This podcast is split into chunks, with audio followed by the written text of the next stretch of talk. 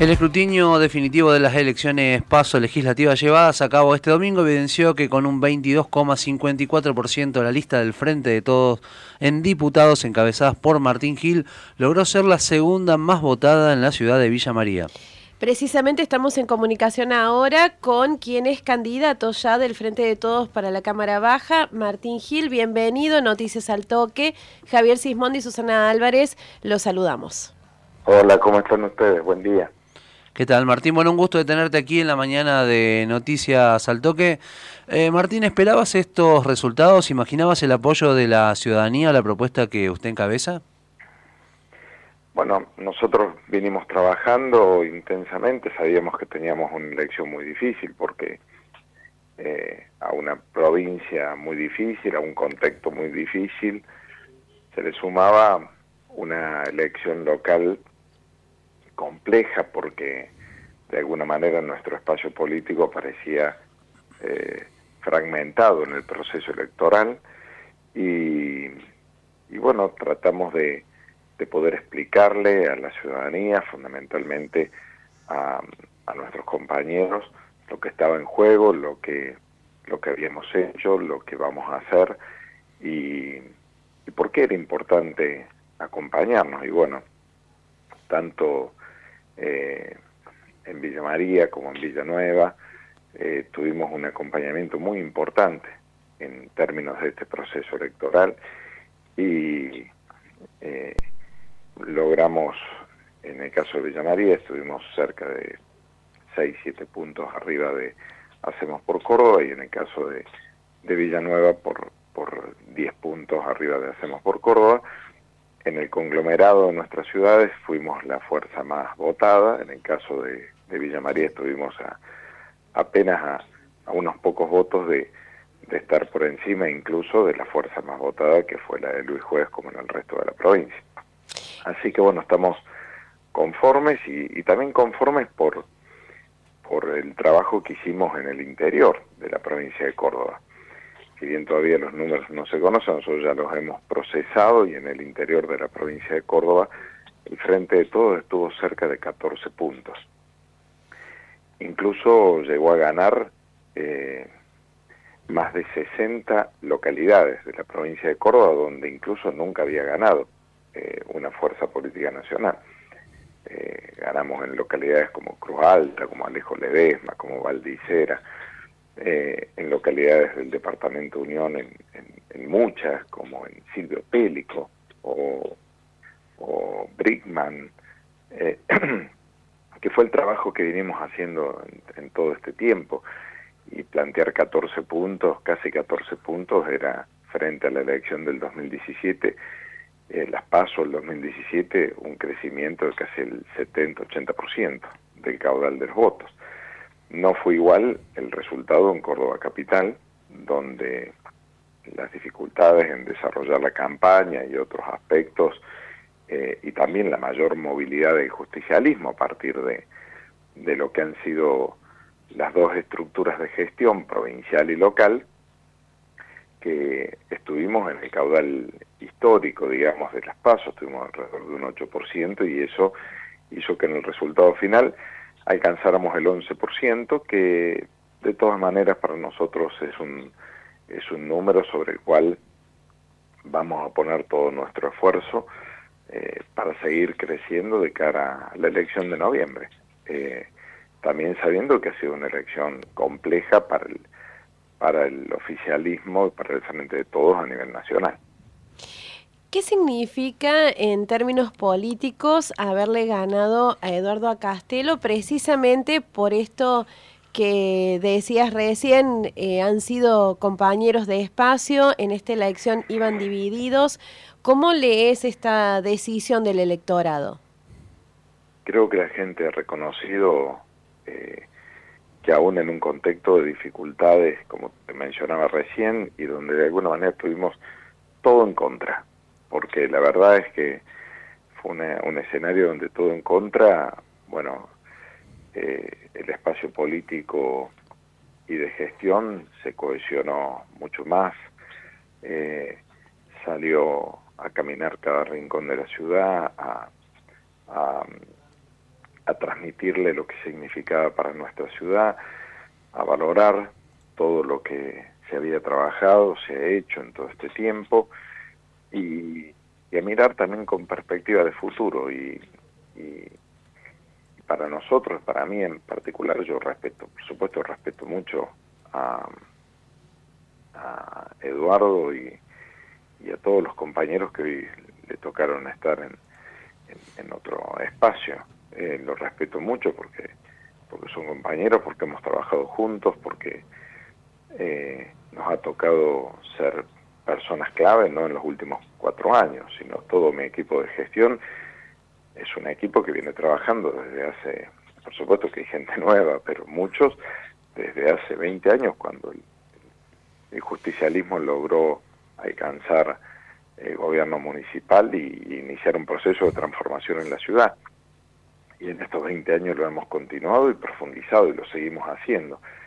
Y, y creo que la gente valoró eso y también eh, eh, seguramente eh, vemos con, con, vemos con mucha alegría que nos haya ratificado como el espacio de conducción del justicialismo y, de las fuerzas aliadas en, el, en, el, en nuestro conglomerado y en nuestro departamento. Bueno, ahora quedan muchas cosas por mejorar, para corregir, para sumar y también para, para mirar en cara de unidad.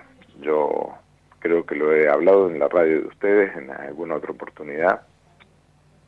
Siempre soy una persona que trata de construir la unidad en la diversidad y de sumar más que restar. Y bueno, eh, eso es un, es un objetivo que seguirá presente en nosotros y que seguramente lo mantendremos hacia adelante en los desafíos no solo locales, sino también provinciales.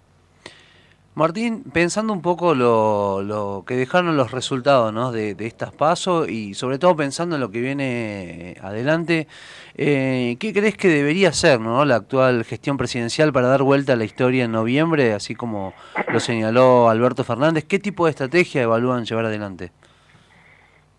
Bueno, eh, en primer lugar, tenemos que saber que estas elecciones, todas las elecciones han sido elecciones muy complejas para los oficialismos en contexto de pandemia.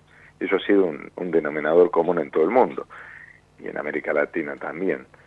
En nuestro país se sumaron dos contextos complejos, la pandemia del coronavirus y, la pandemia económica que ya veníamos arrastrando y que evidentemente hicieron que para muchos se transformara en doblemente grave atravesar el contexto de pandemia. Me parece que ese ha sido un elemento que ha influido, que ha mm, impactado en, algunos distritos electorales en su caudal. Creo que el presidente ha sido claro, primero en una actitud eh, sincera, humilde y profundamente democrática, que es aceptar los resultados de las urnas, que es eh, no dedicarse a hablar, echar culpas, sino eh, rápidamente a, sentirse interpelado y a partir de esa interpelación poner manos a la obra en el objetivo que, que tenemos desde el día que asumimos, eh, que es cambiar, cambiar la vida de la gente a partir de, de cambiar las condiciones del país. Y si bien estamos en un proceso que hoy muestra un conjunto de indicadores que son muy importantes, muy importantes, y que nos muestran que estamos saliendo de la pandemia económica, de la mano de la reactivación económica, está claro que esa reactivación que hoy ven muchos sectores no lo ve la mayoría de la población eh, porque tarda en llegar y, creo que es el, mayor desafío que tiene hoy el gobierno. Y me parece que, que, que se van a tomar las medidas y ajustar las cosas que hay que ajustar para que ese objetivo se alcance y se logre. Estoy, estoy confiado, estoy confiado porque las palabras del presidente al momento de salir eh, distaron muchos de aquellas palabras que el anterior presidente tuvo aquel día que, salió eh, hecho una furia después de haber perdido los pasos eh, y, hizo temblar a toda la economía nacional y provocó una fuga de capitales como nunca antes se había dado en la Argentina el presidente tuvo una actitud completamente distinta y, y por supuesto hay que, hay que tener mucha humildad siempre eh, en los procesos electorales, en los triunfos y, y en las dificultades. Y, y, en ese contexto mirar hacia adelante. Tenemos dos años y medio que son van a ser los años de la, de la reactivación de la economía y de la reconstrucción de la Argentina. Ese es nuestro desafío. Nuestro desafío no es ganar elecciones, nuestro desafío es cambiarle la vida a la gente y en todo caso por cambiarle la vida a la gente ganar las elecciones. Martín, eh, cuando en todo este tiempo que hemos venido haciendo entrevistas rumbo a las PASO, entrevistamos al analista Gustavo Córdoba y nos marcaba un divorcio entre lo que la dirigencia política postulaba y lo que a la gente le pasaba. Ahora hace un ratito nada más hablamos con otro analista, Cristian Boutier, que nos habla precisamente de eso, de no estar escuchando lo que pasa, de no estar viendo eh, la intención del electorado y en este último caso hacía hincapié en un federalismo que se anuncia en el, en el discurso, pero que después no está presente en los hechos. ¿El gobierno está registrando eso? ¿Está tomando nota de eso? ¿Lo está viendo ahora? Mira, yo lo hablaba en, en campaña también, no sé si me, pero en muchas oportunidades dije que notaba una disociación entre la agenda de los dirigentes y la agenda de la gente. Es decir, yo venía viendo en, el recorrido, uno prendía la televisión de los grandes medios nacionales, eh, y tanto oficialismo como oposición eran alimentados por los medios y, y la política alimentaba a los medios, era como recíproco, que era una agenda que era la agenda de la grieta, de las diferencias, de las peleas, de los desencuentros, de eh, eh, una agenda, eh, era jugar como, como en, en, un discurso que se disociaba con lo que uno veía cuando recorría el territorio. Cuando recorría el territorio aparecían claramente dos necesidades, salir de la pandemia del coronavirus y y reactivación económica. Esa era la agenda, con todas las variables, ¿no? Eh, después están, eh, me parece que en los detalles habría que analizar. Este es un gobierno profundamente federal.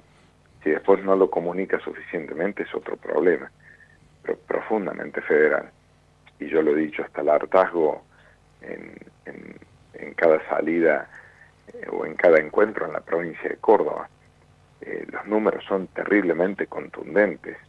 Son contundentes en lo que, por ejemplo, una provincia como la nuestra ha recibido en todo este tiempo, dándole a Córdoba lugar que se merece y que corresponda.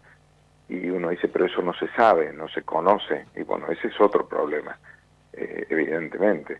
Pero creo que hay una vocación de construir un país profundamente federal porque es la matriz que debemos tener para que la Argentina salga. Ya probamos 200 años con políticas unitarias y centralistas. Es hora de probar con políticas federales desde el interior del interior y, y generar múltiples motores para el desarrollo nacional. Estoy completamente de acuerdo y creo que el gobierno está completamente de acuerdo. Eh, si hace falta comunicarlo, traducirlo en otras medidas, en otros impulsos, es muy posible, es muy posible que eso sea real. Así que me parece que esa disociación, eh, no solo en esta temática, sino en gran parte de las temáticas, ahora me animo a decir, no solo en el oficialismo, ha sido una disociación también desde la oposición. Lo que pasa es que las responsabilidades son distintas y cuando la gente habitualmente se enoja, se enoja primero con el oficialismo y después se enoja con la oposición.